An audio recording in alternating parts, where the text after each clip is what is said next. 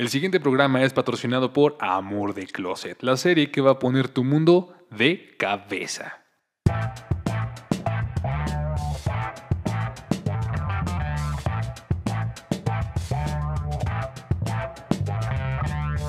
Buenavenidos a Bien Persona, el podcast donde yo, Fer, y una, una invitada especial, hablamos de los detalles que nadie te cuenta sobre ser una persona. Y en el programa de hoy me, me acompaña mi muy buena amiga Fernanda Ortega o Fer Watson. ¿Cómo estás?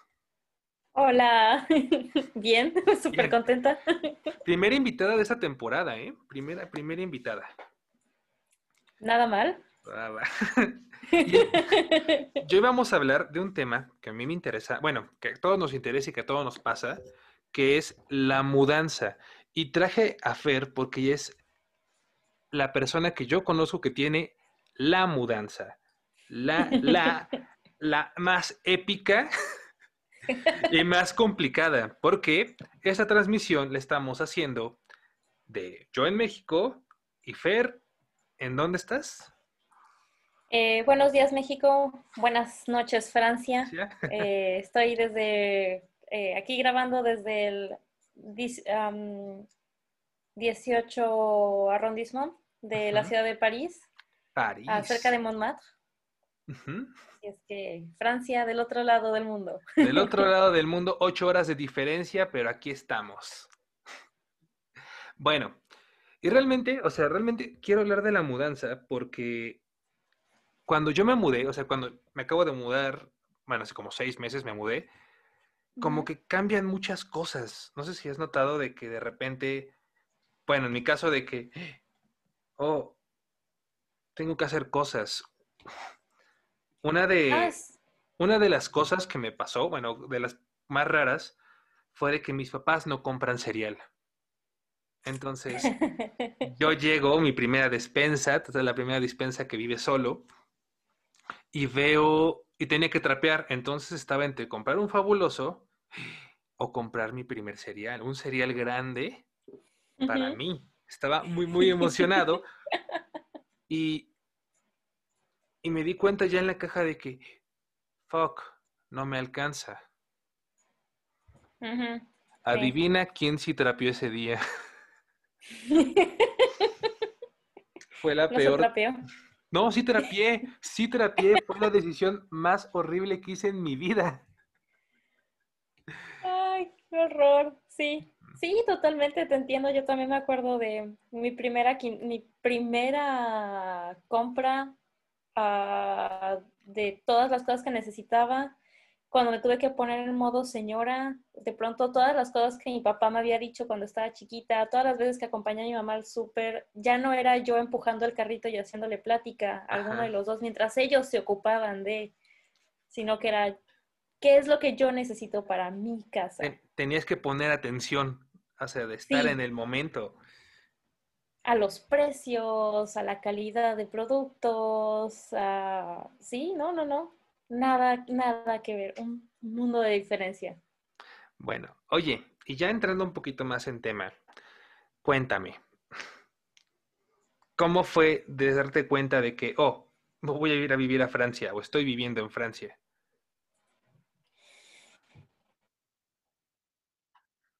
Uh, tendría que irme un poquito más atrás a cuando llegué. A, lo que pasa es de que yo llegué a Francia con toda la negra y oscura intención de en realidad solamente quedarme un año, iba a ser mi año sabático, y yo llegué aquí en enero del 2018. Eh, para empezar, yo no llegué como un estudiante, así es que digamos que mi primer año y medio yo no, no me tocó vivir realmente como sola, había alguien más que se hacía cargo de mí.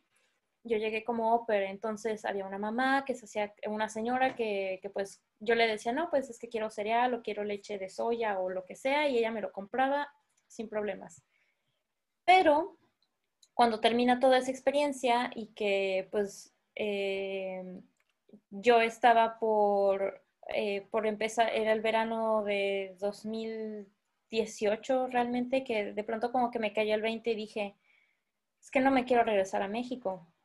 Entonces, fue ese el momento en el que yo, en el que verdaderamente como que mi mudanza en Francia se asentó, en donde empecé a ver como toda la ropa que tenía, porque además soy compradora compulsiva, no, no, tengo control.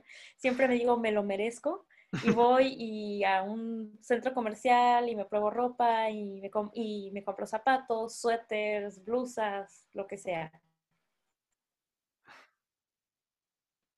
Entonces, de pronto fue ese, momento, o sea, el instante en el que paso de, uh, en realidad no me quiero regresar a México, quiero continuar mi educación y quiero continuar mi vida aquí en Francia. Fue el instante en el que verdaderamente, pues, ahora tengo que, o sea, tenía, tenía que encontrar un departamento, tenía que encontrar una escuela, tenía que encontrar un trabajo, eh, eh, tenía que luchar con el también eh, con el sistema de migración de Francia, donde pues yo soy una más.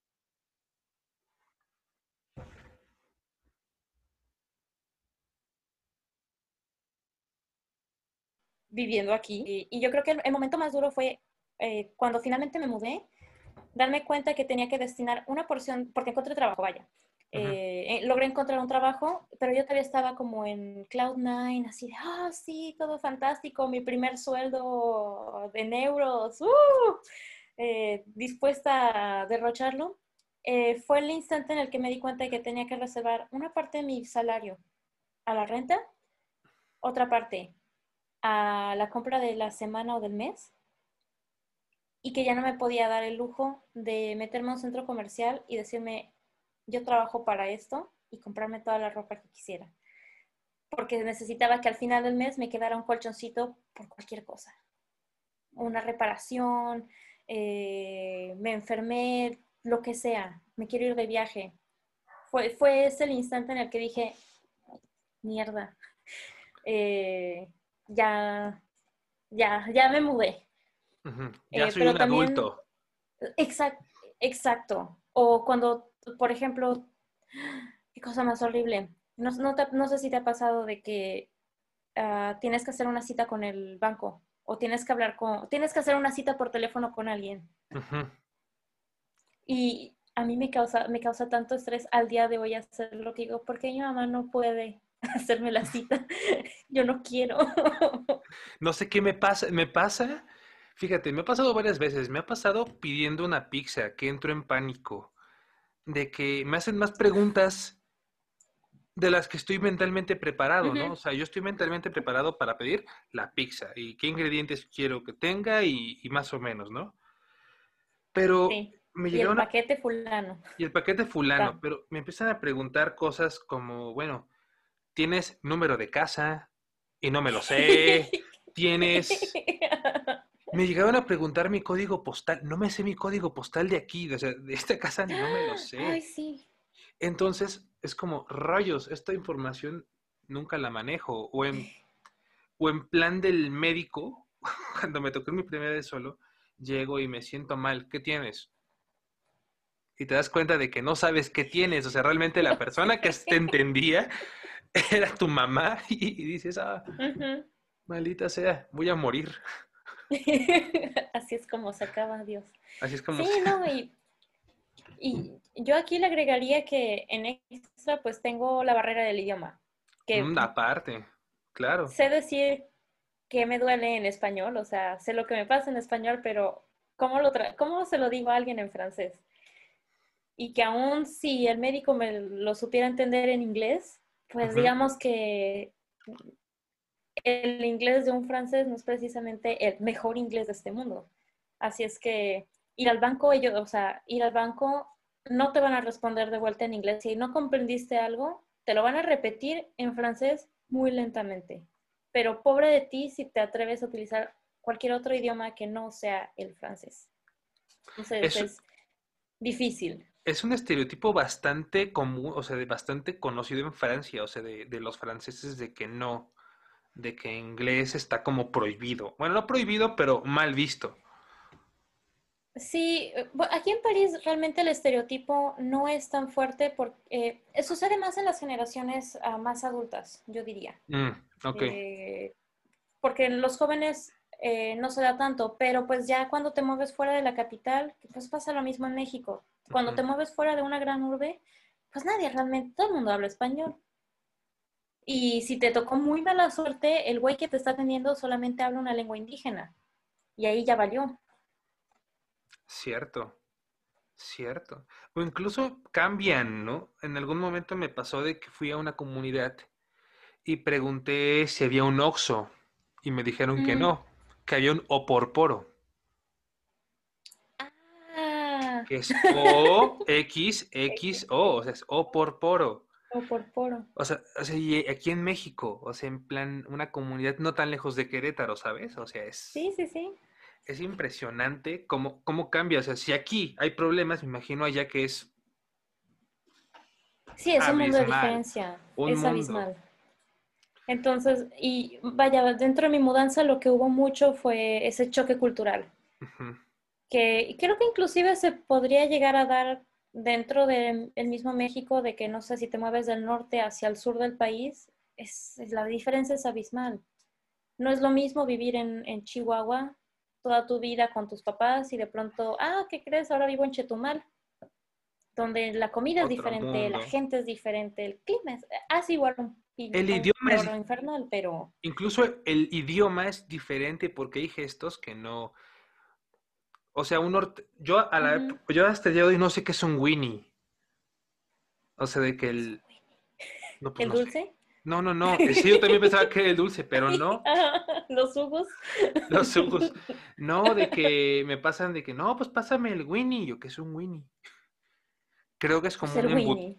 creo que es un embutido, pero realmente no sé qué sea un Winnie. Si hay alguien, Curioso. si hay alguien del norte que nos puede explicar qué es un Winnie, lo, lo Lo agradecería. apreciaríamos. Lo apreciaríamos bastante. Seguramente voy a investigar y voy a poner abajo una anotación de qué es un Winnie. Por favor, porque ahora yo, jamás he escuchado eso de Winnie. El Winnie.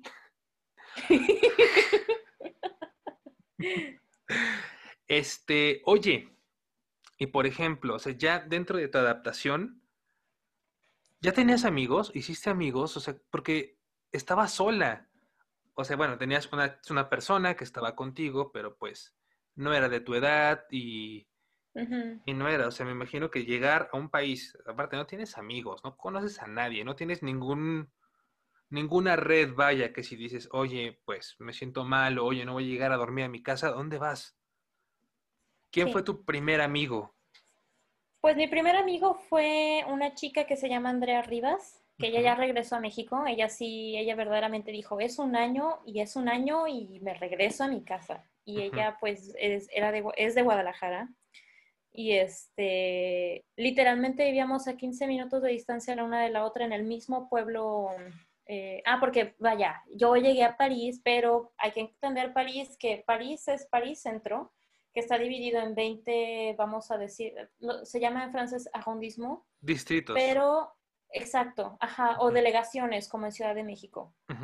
Entonces, cada, un- eh, ese es París, ese es el, pe- el pequeño París. Y luego alrededor está lo que se llama la isla de Francia, que es algo así como el Estado de México. Y son regiones que, que engloban, pero todo eso es París inclusive. Entonces, Ujú. París, la isla de Francia, al- que son los alrededores y es considerado eh, los suburbios.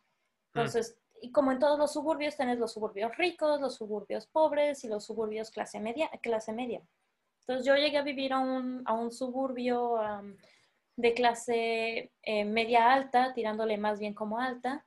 Y eh, pues esta otra chica, Andrea, ella también era au pair.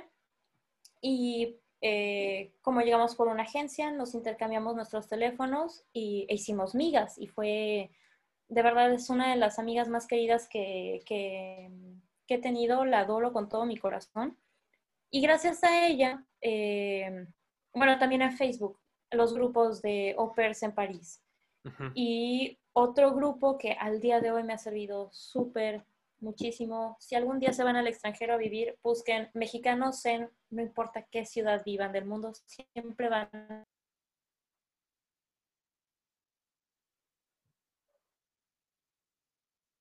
A huevo.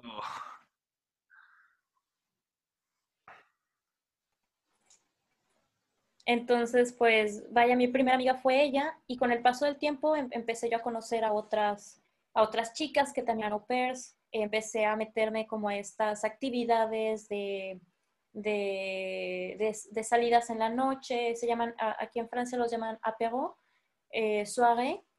Eh, son estas actividades que se hacen normalmente después del trabajo, donde te encuentras con gente, eh, intercambio de idiomas, y te encuentras con gente de todas partes, chilenos, venezolanos, mismos franceses que están aprendiendo español, alemanes que hablan francés y español y lo que se te antoje.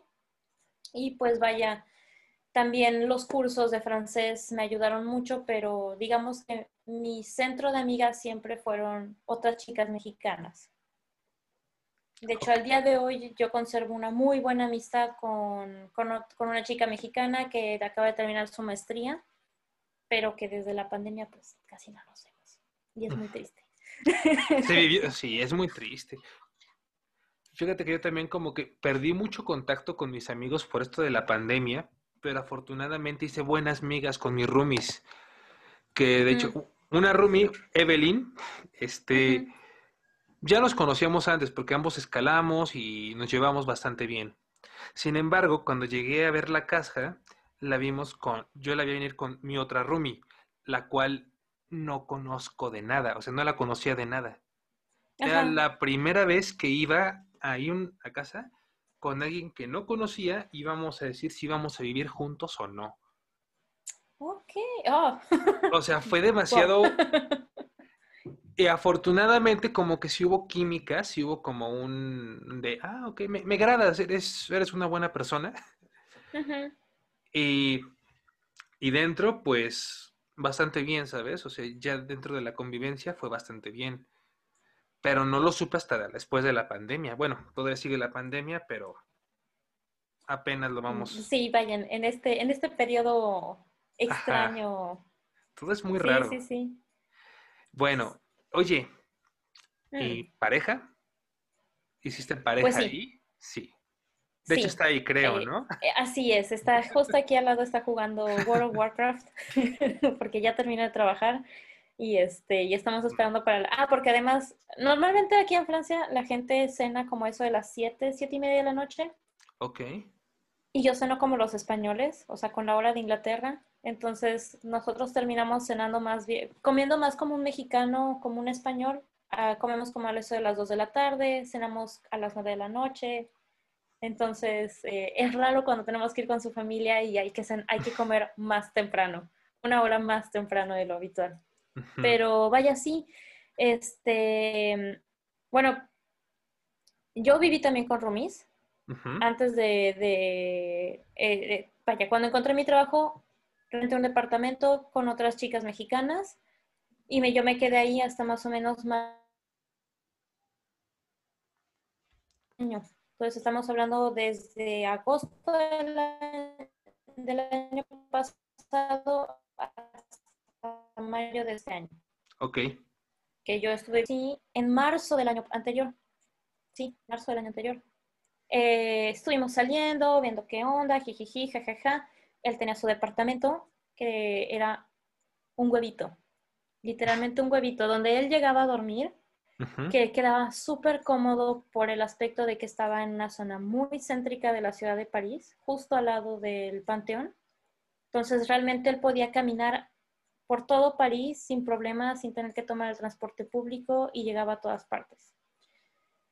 Y yo vivía a las afueras, mm, del lado donde vive, pues, este, más como tipo barrio, pero súper, súper genial. Nunca tuve ningún tipo de problema. Cuando eh, a finales del año pasado, yo empecé a quedarme más seguido en su casa porque tuvimos aquí huelgas de... Aquí es muy típico que haya huelgas de transporte público. Ah, ok. Entonces el año, Sí, es otra larga historia que quizás otro día te la podré contar, pero porque honestamente... En el, especial de huelgas. De huelgas, así es. Porque para los franceses hacer una huelga es deporte nacional.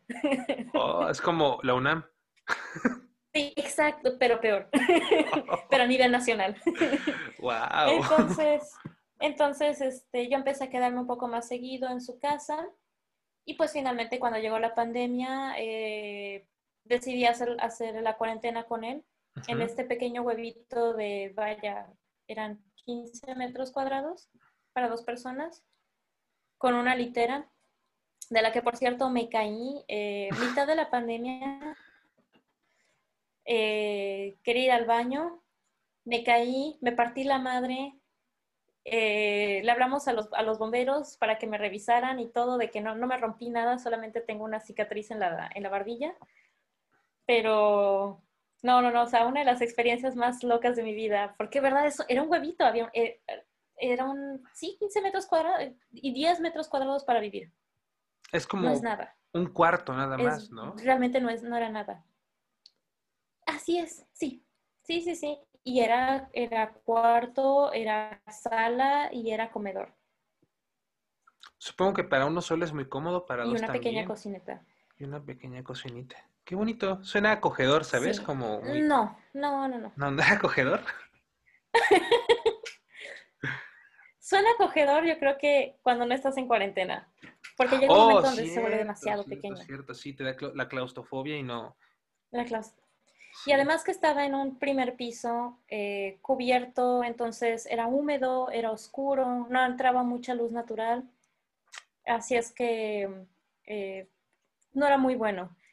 Y resulta ser que cuando se acaba el confinamiento, le dije a mi novio, eh, ya habíamos discutido de mudarnos juntos, de, de, ver qué onda, pero yo todavía estaba de ese lado, ah, no sé, sí, pero no.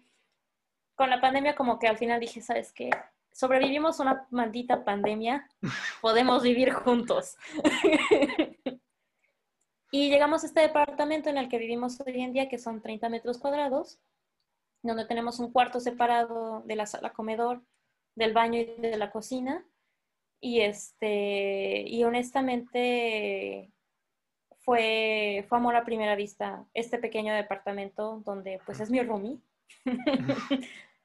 y, e, y, es una experiencia también muy diferente de vivir con, con roomies, de vivir este, hacinados en, en, una pequeña habitación en el, en el quinto distrito, a tener con lo que ya se siente más como una casa, un lugar verdaderamente donde llego y digo, ah, llegaste, aquí es. Sí. Qué bonito. ¿Alguna vez tuviste miedo, o sea, en tu proceso de de esta parte te llegó a dar alguna vez miedo? De... Pues... Pues es como, como con todo, ¿no? Miedo de que las cosas no funcionen. Eh, ya sea a nivel pareja, como a nivel, no sé, con... Cuando involucras a otra persona siempre hay como ese, ese miedo. Eh, me refería más como a parte de miedo de, de ser tú solo, o sea, tú adulto, tú, tú humano, tú, tú, pues, tú persona, tú Fer, de estar aquí por ti misma y decir... Yo, ah, yo creo que em, lo que pasa es que yo siempre fui una persona muy independiente, inclusive viviendo con, en casa de mi mamá. Y para mí como que la lo más doloroso para mí fue vivir en casa de otra persona, que no fueran mis padres. Cuando llegué como oper, yo personalmente no disfruté la experiencia de oper por eso mismo. Eh, quería yo mi independencia. Y cuando llegué, cuando empecé a vivir yo sola con, en, mi departamento, en pues el departamento que compartía con Rumis, fue un momento de, puedo andar en pijama, puedo hacer lo que quiera, puedo ocupar la cocina, puedo ña, ña, ña, ña, ña, Es mi espacio. Entonces, yo honestamente no, no, no viví como ese duelo del, ay, estoy sola, no está mi familia. Sí, vaya, sí sufrí de que mi mamá no estaba. O, no, no que mi mamá no estaba, que mi hermano menor no estaba. A mí eso fue lo que más me pegó, porque él y yo somos muy unidos y siempre hacíamos pendejada y media juntos. Perdón, no sé si puedo decir groserías o no. Puedes decir internet. Estás en internet, estás en internet. No pasa nada, date. Este, no sé, así, no, es, siempre hacíamos pendejados juntos, íbamos al cine juntos.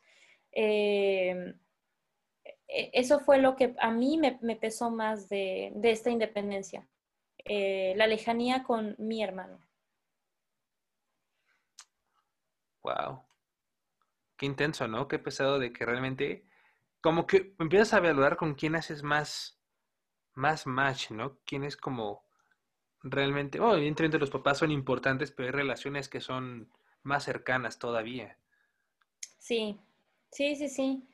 Eh, inclusive, pues también a veces eh, extrañaba ponerme a platicar con mi abuelita, pero, pero es que, pero era eso, o sea, el, salir con mi hermano y todas las películas de Vengadores que salieron cuando llegué aquí en Francia, honestamente sí me dolía no poderlas ver con mi hermano, no poder compartir eso porque eran nuestras películas. De salir del cine y platicar, o sea, caminar desde desde Plaza Bulevares hasta nuestra casa en este... Eh, no, no es cierto, para caminar desde Plaza Bulevares hasta, ya ni me acuerdo dónde demonios caminábamos para que mi mamá nos fuera a recoger. Pero sé que caminábamos por horas, o sea, una hora, hora y media, algo de ese estilo. Y platicando. Wow. Platicando, platicando. Pero sí, este, también, vaya, cuando mi mamá me vino a visitar me encantó, me, eh, ahorita tengo mucha nostalgia, quiero, quiero ir a México, quiero llevar a mi novio a que conozca a mi familia y todo, pero, pero no, o sea, que hace unos meses tuve, me dio como un ataque de ansiedad porque tenía miedo de que qué tal si me rechazaban mi, mi aplicación de visa y me hacían regresarme a México. Y es, eso fue algo así como de, no es que odie mi país, amo mi país, de verdad, cada vez que puedo hablo de, México y me encanta y quiero volver y quiero volver a comer y, y, vivir todas esas cosas, pero, pero es que esa, era como mi, es, es, como, es como esos juguetes de la infancia que tienes, que los amas, que te recuerdan tanto a, a lo que fuiste y, que sientes tanto cariño hacia ellos, pero que dices, pero no volvería a jugar con ellos. O sea, no, e, es, algo que quiero conservar como en, lo bello, en el recuerdo, porque este soy yo ahora. Esta ropa ya, esta ropa ya no me queda. Claro. E, es, es, importante, es parte de ti, pero ya no define al 100% quién eres. Sí. Sí, entonces este, me acuerdo que le, que le lloré a mi, a, mi novia así de, es que no quiero regresarme a México, no quiero que me rechacen mi visa. Yo de verdad no, me, rompería el corazón tener que, dejarlo todo lo que yo ya construí aquí. Pues, no sé, espero que sí te den tu visa, si te, si te dieron tu aplicación de visa. Este, pues lo que pasa es de que con todo lo que ha sucedido, eh, me, dieron una extensión de, seis meses más, que de hecho se cumple ahorita en, diciembre y que tengo que volver a presentarme para ver qué onda. Pero normalmente me dijeron que, estaba bien, que el, único problema es de que tienen demasiadas aplicaciones, entonces que tengo que esperar lo que tenga que esperar y mientras tanto sigo siendo legal. Muy bien, súper, excelente, esperemos que sí. Buen, buena vibra, buena vibra, yo espero que sí. Sí, sí, sí. Desde acá tienes buenas vibras de que sí va a pasar. oye, ¿y te ha pasado algo raro, algo chusco? Sobre todo ahí, fíjate, yo tuve, yo tuve una experiencia con franceses hace unos años, no hace como un año, que... Este, es, es, historia con mi exnovia, pero es muy divertida porque nos invitaron a una boda de una pareja México-francesa o franco-mexicana. Bueno, Franco-mexicana. Sí, que la chica se fue a vivir a Francia y se enamoró de un chico y se casaron en México. Entonces vinieron toda la familia francesa y yo fui de parte de los amigos mexicanos. Entonces estamos ahí, mi exnovia y yo, platicando, cotorreando en la recepción, porque las recepciones en Francia son más, más largas que lo de aquí en México, es como una fiesta aparte. Sí. Y había una pareja como de nuestra edad, veinteañeros, y estaban ahí como hablando en medio de la pista, estaban justo enfrente de todos. Y este chavo le empieza a agarrar la pompi a la chica. Y, mi novia y mi exnovia y yo como en plan, es normal, no pasa nada, open mind, o sea, esto es súper normal, no tenemos tabús, no pasa nada. Y de repente el dedo meñique, fue el meñique desapareció. ¡Ah! Le metió el, el dedo. Y ahí fue como de. ¡Wow! ¡Wow! Fuerte. Sí, me di- no estamos listos para esto, no somos. Y aparte- este primer mundo. Este primer mundo. Y aparte, la chica voltea con una expresión de: ¡Ay, gordo! ¿Cómo eres? Ay, Dios mío. Ah, pues mira, así de chusco, chusco, Ajá. no me ha tocado porque hasta eso siento que me ha tocado ver más como el lado re- re- recatado del francés. Ok. Pero si bien es cierto que más bien todas mis historias tienen que ver en el trabajo y con el simple hecho de que, vaya, si, si tú me ves, una persona francesa me va a confundir por las siguientes opciones. Una niña árabe del Magreb, del área del Magreb, Sí, sí, sí, sí, sí. o una chica española. De ahí hasta ahí digo, "Pf, español, mira, eh, Ajá. para lo que viene a ser, pues digamos que es casi lo mismo. Pero resulta ser que em, la mayoría de mis compañeros de trabajo hablan árabe, porque la mayoría de ellos son descendientes de, este, de personas de Algeria, de Marruecos, y normalmente ellos, entre ellos se hablan en árabe. Y a mí, pues honestamente, yo no entiendo nada de lo que dicen porque, pues no hablo árabe. Y un día, mientras estaba trabajando, llegó una señora y muy amablemente me dice en un francés con un acento muy fuerte, magrebí, y me dice, este, oiga, es que estoy buscando esta blusa y, quiero esta talla, bla, bla, y no la puedo encontrar. Y pues ya le escaneo y le digo, no, pues es que si, este, es que nada más nos quedó una, tiene que checar aquí, si a lo mejor todavía, si alguien se la está probando, bla, bla, bla. Todo eso en francés. Y la señora me dice, este, no, pero es que usted no me entiende porque en realidad yo la quiero en esta talla y este, y me empieza a hablar en árabe. Y yo Oh, me quedé, y, y, yo así de, "Ah, no sé, le dije, "N- no lo entiendo, hábleme en francés. Y la señora se enojó uh, porque creyó que. conmigo, Ajá. ajá, y, y este, y me empezó a, a gritonear en árabe, que yo de todas formas estaba así como de, No entiendo. No sé qué está pasando aquí. Y una de mis compañeras que hablaba árabe tuvo que venir y, y explicarle a la señora que yo no era árabe, que yo no era magrebí, que, que tenía la cara de, pero no lo era, y que, y, y que no hablaba árabe. Y la señora todavía se enojó más y me dijo en francés, tus papás te maleducaron. Y yo, es que mis papás me enseñaron Son- español. Porque son porque mexicanos. de México. Y, y no fue hasta que verdaderamente, casi casi estuve a nada de sacar mi pasaporte y decirle, Ajá. no. Y me ha sucedido en varias ocasiones, o si no con una niña de, de la India, me ha sucedido que luego quiero comer comida hindú, comida de la India, y me ofrecen, eh, que la verdad es la cosa más deliciosa de este mundo y se los agradezco de todo el corazón por confundirme con, un- con una niña de la India, porque me, normalmente me dan té gratis o ¡Guau! dulces gratis.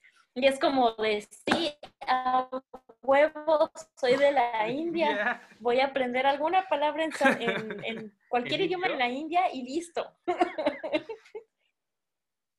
Pero sí, normalmente son como, a mí lo que más me sucede son, son esas, esos como, como confusiones de, de- y de dónde eres y De- qué sí. eres. Sobre todo en, en lugares tan cosmo, cosmoli- cosmopolitano, cosmo- Cosmopolitas. como y París, que realmente hay de todos lados.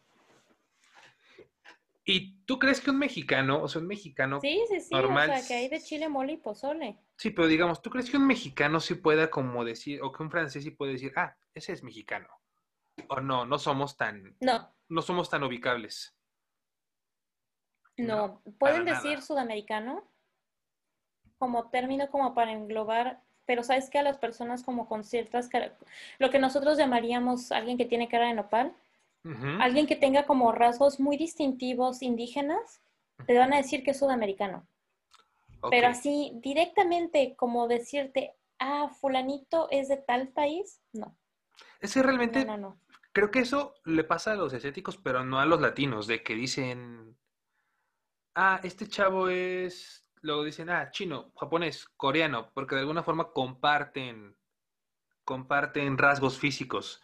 Sin embargo, creo que en latinoamericanos, como somos tan diversos y somos tan, tan, tan, tan diversos, podemos pues confundirte con una chica de la India, una chica árabe este, como decir, ah, no, pues tú eres español o tú eres latino o tú eres gringo.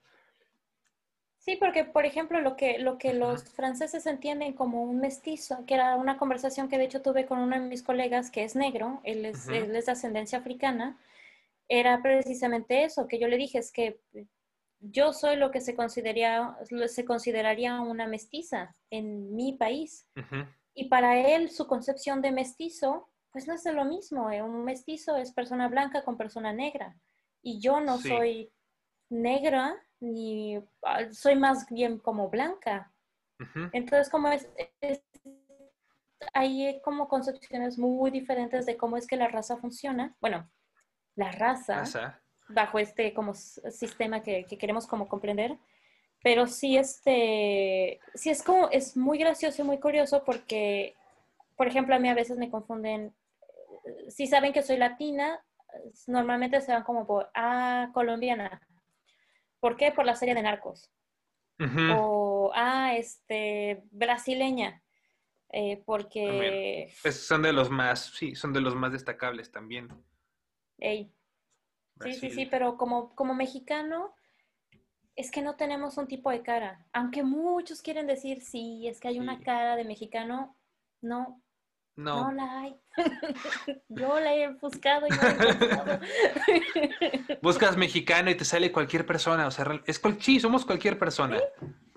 Ah, y no sé, tenemos como fama, o, bueno, yo he visto varios blogs de personas de otros países que hablan de mexicanos. Realmente sí tenemos, esta, o sea, sí tenemos como esa fama de fiesteros, de buen pedo, dentro de... Buen pedo, sí. Sí, sí, sí. Por ejemplo, el grupo de mexicanos en París, estoy haciendo ahorita este, promoción gratuita de si, si algún día, inclusive si van de vacaciones, a quedarse nada más unos días en Francia, de verdad, el grupo mexicanos en París es una súper ayudada para entender cómo fue más ridícula y pequeña como de, ay, es que no sé cómo pedir agua o le tengo que dejar propina al garzón, hasta cosas muy complejas como cómo son los trámites administrativos que tengo que hacer para eh, adquirir la nacionalidad francesa. Este grupo todo te lo maneja y te responden en chinga. Entonces, en Mexicanos en París, eh, muchas veces no solamente hay mexicanos, hay colombianos, hay venezolanos, hay argentinos, hay de todo, de todas las nacionalidades, porque dicen, es que los mexicanos son rápidos, lo entienden, agarran las cosas rapidísimo. Y agarran el este, pedo. Agarran el pedo y son súper buena onda. De verdad, se toman el tiempo de explicártelo todo con peras y manzanas. Y si no lo entendiste bien, hasta te agarran las pasitas y las nueces. De que de verdad, o sea, y, siempre, siempre me ha tocado, muchos de mis compañeros pues son de otras partes de América Latina, que me dicen, ay, no, es que de verdad me super mega echó la mano fulanito de tal, que todo el mundo conoce en París, porque siempre se rifa con si necesitas una mudanza, si necesitas este, ayuda con algún trámite, entender cómo funciona esto, aquello. Y el cabrón lleva viviendo en Francia, yo creo que como 10 años. Y hasta te sabe decir cuál es el nombre del corte de carne que necesitas para hacer unos tacos de suadero, que yo voy a hacer mañana. ¡Ay, muy bien! nice. ¿No te dan ganas como de traer tu cultura ya? O sea, en plan de poner una, una taquería, por ejemplo, en plan de algo así. ¿Crees que mucha gente me lo ha, me lo ha preguntado? Especialmente mi, mi suegra. Me lo, me lo dice muy seguido, que por qué no nos animamos. Yo nunca he hecho la administración, nunca he trabajado en un restaurante, no, desconozco la administración de, y aparte siento que, vaya, mucha competencia no hay, pero la competencia que hay es muy buena. porque están los chicos, te voy a decir algunos nombres así, no los vas a conocer, pero yo también les hago el, este, la promoción gratuitamente. Están los chicos del Cartel del Taco, que es una mexicana con su esposo taquero.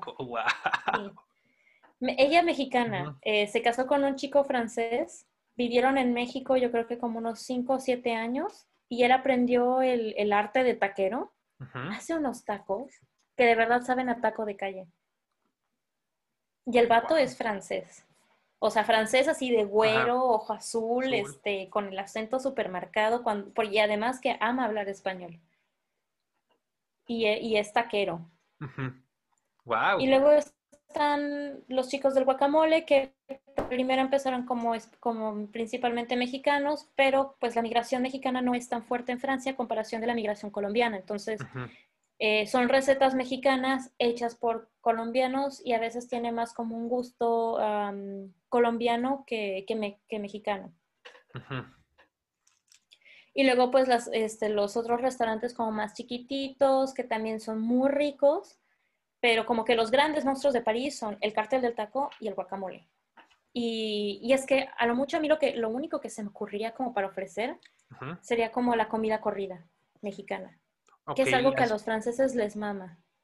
Porque así es como ellos comen. En plan las milanesas con, con sus taquitos dorados, este, su crema, su ensalada, su... Órale. Comida de tres tiempos. Sí, así es. O sea, con su agüita de sabor, con su postre. Porque además es la, como la, forma que me ha llamado la atención porque nadie lo ha querido agarrar, pero también pienso que es que consume mucho. No, no sé cómo funciona la administración de una doña que maneja una fonda, pero me imagino que, que no es fácil. Voy a buscar, voy a buscar una doña de ti, una doña me diga, o sea, en plan, voy a hacer un programa de la doña que hace comida. Vamos a buscarla, vamos a buscarla. Vamos a buscarla. Sí, la vamos a buscar y la vamos a traer. Oye, realmente me gustaría hacer una dinámica contigo. Bueno, yo tengo un, ahorita que lo dijiste, tengo esta duda que nunca sé. Hay un meme al respecto, pero ¿cómo se dice agua en francés? O. Lo. ¿Olo? Lo. Lo. Ah, ok. Lo. Agua es lo.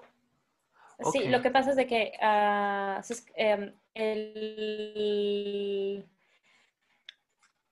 en francés se dice, no se dice agua, se dice el agua. porque agua sola es o Mm. y, el agua es lo. L apóstrofe E A U. E A U. Lo. Lo. Sí, no sé, esperaba algo más como en plan o algo. Eso sería más alemán. sí, no, es este. Hay, hay palabras peores, créeme. Hay, ¿Como cuál? Hay, un. Hay... Ay, es que ahorita no me podría acordar. Eso es lo que más me choca, que ahorita mismo no me podría acordar exactamente como de una palabra que odie, porque normalmente son como, de pronto me acuerdo y le digo a mi novio, ay, ¿cómo se dice tal cosa? Y me dice algo que suena súper pendejo y me, me emperro y digo, es que ¿por qué lo dicen así? Sí. Qué ganas de sufrir, Qué ganas de chingar. Pero normalmente son como, como palabras muy sencillas que en español, o sea, no hay problema, las dices tal cual como van, pero cuando las dices en francés es como de, ¿qué mierdas? Por ejemplo, hay un chiste francés que dice, es un hombre que le están haciendo una entrevista en la radio. Y él, dice que pues él es extranjero y que pues este, a pesar de que pues ha ido mejorando con su francés, a veces le ha costado mucho trabajo, especialmente cuando tiene que ir a la panadería y pedir una baguette. ¿Una qué? Eh, y una baguette. Ah, ok, un baguette. Entonces, cuando va a la panadería, como no sabe cuál es el artículo que tiene que utilizar, si es el artículo masculino o el artículo femenino, en lugar de comprar una baguette, que sería un baguette, él pide baguettes, dos baguettes. es, un chiste francés que de verdad, te juro, a ellos les mata de risa cada vez que lo escuchan. Yo fui muy mala diciéndolo probablemente, pero, pero es como el chiste más difundido en toda Francia y que todas las radios lo reproducen al menos una vez al año. Bueno, comenta si te dio risa el chiste francés. Dale like. Sí, dale like, excelente. Oye, realmente, si, ve que entonces leíste la escaleta, entonces quiero hacerte esta pregunta. ¿Tienes alguna dinámica para las personas que nos escuchan? Chan, chan, chan, chan, chan. ¿Hola? Ah, se te cortó tu internet, Fer. Ah, perdón, Se, se te cortó tu internet. otra vez. Bueno, ¿tienes alguna dinámica para las personas que nos escuchan? Soy muy mala con las dinámicas. Hmm. ¿Qué te parece que Ah. podríamos hacer? Ah, acuérdate que yo era la niña aburrida de la clase. Es una mentira, era muy divertida, eras muy divertida. Siempre Yo era la niña rara. La, la hacías de tos por cosas, era como de, oh, ya va a empezar, ya va a empezar la pelea. Ay, esto se pone bueno. No. Sacábamos las palomitas y a ver qué pasa, Ay, pues es una dinámica, la verdad no sé. ¿no? ¿Qué te parece, No ¿Qué te parece? ¿Te puedo secuestrar en redes sociales un ratito? Sí, Ok, vamos a hacer esta dinámica. La dinámica es que van a preguntar, la las personas van a preguntar cómo se dice tal palabra, a ver si encontramos una palabra que odies en francés. Oh sí, me, me late esta idea. Sí, ¿Te late? Va, buscamos sí. ¿Qué palabra odia Fer? Tú, Fer, no, yo no, yo, yo no odio palabras. Bueno, si alguna sí. La otra Fer. La otra Fer. La Fer, yo soy el Fer, tú eres la Fer. Yo soy la Fer, así es. Fer. Oye, ¿cómo te dicen? ¿Fernando existe o Fernanda existe en, en francés? El nombre Fernanda, ah, como tal, no existe. Eh. Su variante en francés es Fernand Fernando, y es un nombre del siglo pasado. Ah, ok. Eres como muy, ¿sabes? Como- Una de las esposas de Picasso tenía, tenía ese nombre, ah, Fernand Olivier, Ajá, Fernando Olivier. pero sí, es, es un nombre, vaya, de súper viejísimo que prácticamente nadie usa. Eh, en el trabajo me llaman María, de hecho, Ah, ok. ¿Pero es María o Marie? porque para los fran... No, mm, ah, no, tengo dos compañeros que me afrancesan el nombre, Ajá, pero la gran mayoría me dicen María, María, ok. María. Sí, que mm, Ahora, me ahora trabajo acostumbrarme. Ahora, te- ahora tengo duda, ahora tengo duda, a ver. ¿Es del siglo pasado como rollo Petronilo aquí en México o Pantaleón? Sí, sí, sí, sí. Ok, ok, ok, ok. Literalmente, o sea, una... Todas las personas llamadas Fernand ah, se murieron al principio de la Primera Guerra Mundial, Wow, así tal cual. pues yo creo que Las de- encuentras en el cementerio. ¡Tocayo! ¡Ah, te encontré! Sí, no, es verdaderamente nombre muy viejo. Muy, muy antiguo y muy viejo. Órale, pues. Rayos, tengo un nombre muy viejo en Francia. Este, ¿qué te iba a decir? Oye, quiero aprovechar, estaba viendo la escaleta a ver qué sigue. Buenina. Ujú. Ay, perdón. Fíjate que quiero aprovechar este momento. No, vaya, quiero- es que... Ajá. ¿Sí? Sí, no, no, no. Ah, Es que Sí. sí, como que se trabó el... el internet. Vamos a hacer un juego de shot. Cada vez que se trabe el internet, hay un shot dentro de... Me late, tengo aquí tequila, de hecho. ah. A ver, va. Se me acaba de ocurrir un reto. Se me acaba de ocurrir un muy buen reto. Ay, ya me dio miedo. ¿Hace cuánto que no gritas como mexicana? O sea, el grito de... ¡Ay! ¿Hace cuánto? Ay, ay, des- desde ah, septiembre del año pasado, Septiembre del año pasado. en las últimas fiestas patrias. Veo que tienes una ventana atrás. ¿Qué probabilidad hay de que, de, que, de que grite. de que grites así nada más de... ¡Ay! Eh, primero mi novio va a mirar súper rarísimo. Y muy probablemente salga alguno que otro vecino así con cara de, ¿es en serio? Ujú. qué. Pero sería capaz de... Ay, no sé. ¿Serías capaz? ¿Sería capaz? No sé. este... Ah, chingue su madre, de todas Va formas a de atrás. huevo. A huevo, va, va, va, vamos a hacerlo, hay que hacerlo. A ver. Si quieres, Jalo luego, la computadora con... no, si quieres, luego contigo, mira, yo aquí tengo mi ventana. Ajá. Vamos a gritar los dos, vamos a gritar los dos. Deja que yo me acerque a mi ventana. Deja yo, voy moviendo acá, voy a abrir la ventana.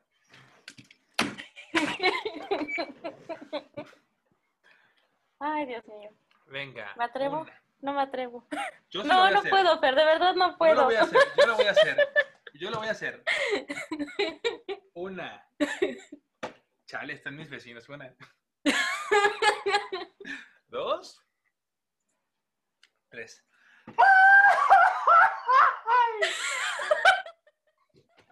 Escóndete, Fer, escóndete. Yo ya nadie me, va, nadie me ve, nadie me ve, nadie me ve. Na- Nadie lo va a saber. Vas tú.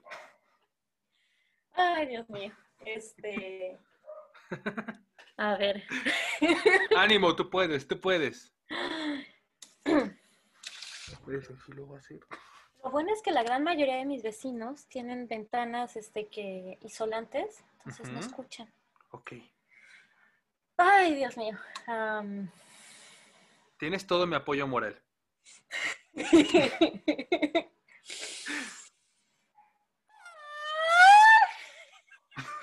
no lo voy a volver a hacer nunca jamás en mi vida. Creo que ni se enteró tu novio. Sí, sí me volteé a ver. Él hace como que no, pero sí me volteé a ver. Ay, Dios mío. Oye, de una vez aprovecho, vamos a hablar un poquito del sponsor de este programa. Porque déjate platico. Voy a participar como narrador en una serie que se llama Amor de Closet. Una de, la- una de las primeras series que fomenta una ruta rosa de turismo aquí en Querétaro. Y es una Wow. serie pro LGBT. Estoy muy orgulloso y voy a estar participando ahí. Empezamos en grabaciones. Ya estamos ahorita en grabaciones. Ay, qué cool. Y creo, no me acuerdo, no puedo dar fechas, pero creo que va a salir por eso de febrero o marzo del próximo año. Entonces, para que lo chequen en redes, para que tú también lo cheques, Claro Am- que sí. Amor de Closet próximamente en algún lugar. No puedo decir más porque tengo un contrato. No puedo decir más. Ay, esta, esta espe- espectacular la idea. Luego les, luego les platicaré Es- un poquito es, más. este, Es una, es una serie. Es una serie de. TV, o sea, es una serie con calidad de TV, este, en el cual pues yo soy el narrador, o sea, voy a decir como, "Mm". y en ese momento Fernanda decidió gritar como mexicana en la ventana. Ese es como, ese es como más o menos mi papel el que voy a estar haciendo, pero próximamente iba a estar saliendo ese programa. Oye, me encanta, me encantó hablar contigo, quiero tenerte otra vez de invitada, quiero, se me ocurre hacer como una Ay, ya me dio miedo. se me ocurre hacer como una conexión de mexicanos por el mundo, ¿sabes? Así en plan, hacemos como cool. buscamos otro mexicano en Europa que esté por ahí, hacemos como comparaciones, podría Ujú. ser, podría ser. Y para Sí, empezar, ¿por qué no? suena padre. Oye, ¿con qué te quedas? ¿Qué te gusta? ¿Qué, qué quieres agregar en esta plática? Ah, quiero agregar que la verdad es que la experiencia de mudarse, ya sea de casa o de país, es muy enriquecedora porque descubres muchísimas cosas sobre ti mismo que jamás pensaste que eras capaz de. Ujú. Yo no sabía hasta qué punto era neurótica, hasta que me empecé a vivir sola. Encontraste tu, tu nivel de señorismo, ¿no? Así es. Yo siento que, que todos tenemos una señora dentro, ¿sabes? O sea, en plan de que está aquí, es una parte de nuestra alma que, que florece. Y es bonito, y está bien. Sí.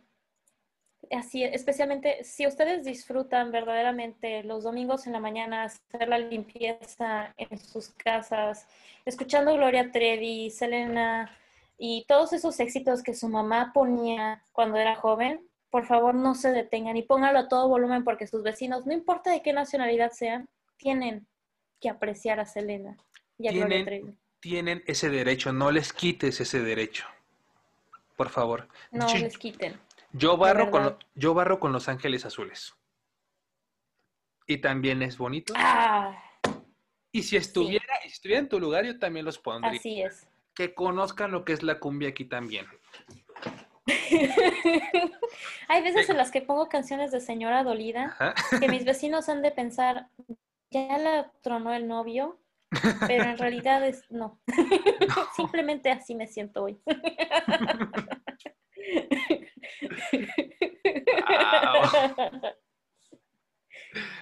Y, segu- y seguramente como que ellos tampoco lo ubican, ¿sabes? O sea, en plan de, ¿qué está diciendo la canción? No sé. No sé, No sé. pero no se siente el dolor. se siente. ¿Qué can- La voy a chasamear porque yo... Hace poquito, hace poquito salió un meme de, de una, de que está una foto de Los Ángeles Azules y abajo un comentario de una señora de, soy de Groenlandia o soy de, del norte de, de Europa. De la rusa. Sí, de la rusa. di- ajá, sí, sí, sí. Y, y me encanta el mar, me muero por conocer Iztapalapa. Fue mágico. Hay que cumplirle ese sueño. Es, es una... La verdad es que Iztapalapa hasta eso es, es interesante de conocer, yo diría. Es que aparte el mar, el agua, si hay un lugar en México que no tiene agua, es Iztapalapa. No, nadie se lo ha dicho todavía. Ella todavía no lo sabe. Será como un gran descubrimiento, espero. Pero así las cosas, Jacobo. Oye, ¿quieres? Vamos a dejar tus redes, ¿dónde te pueden seguir? ¿Dónde, dónde quieres que te anuncies? ¿Dónde, ¿Dónde te hago publicidad? Hazle publicidad en Instagram y ¿Instagram? en este y en Twitter, aunque no lo uso tanto como antes, ah, pero principalmente en Instagram, si quieren subir, a seguir todas las chocaventuras de una mexicana viviendo en París. Son muy divertidas, me encantan tus historias. Son muy buenas. a veces les pongo más empeño que otros días. Ujú. Este, me pueden seguir en arroba Fernie Watson, pero Fernie Watson, Watson. Con, con una H. W-H-A-T-S-O-N. No como Emma seguir. Watson, sino como Watson, el, el de Sherlock Holmes. Ah, no, es que también es como ese Watson. Es un chiste de em, ¿qué hijo? Ah, Watson, oh, no ah. por Watson. Eh. Y por eso esto no es un podcast de comedia, nada más por eso. Por eso. De verdad lo siento mucho. Lo intenté. Gracias. Este es el tipo de chistes que van a ver en mi, en mi Instagram, ¿de acuerdo? Así que prepárense mentalmente. Ponemos las notitas. Sale. Fer, me encantó tenerte como invitada. Espero tenerte poder volver a hablar próximamente. Claro Y- que sí. Y bueno, eso es de momento todo. Esto fue Bien a Persona, primer programa, temporada 2. Y nos vemos próximamente. Y cuando se acabe el programa, van los créditos. Súbeme el autotune. Yo.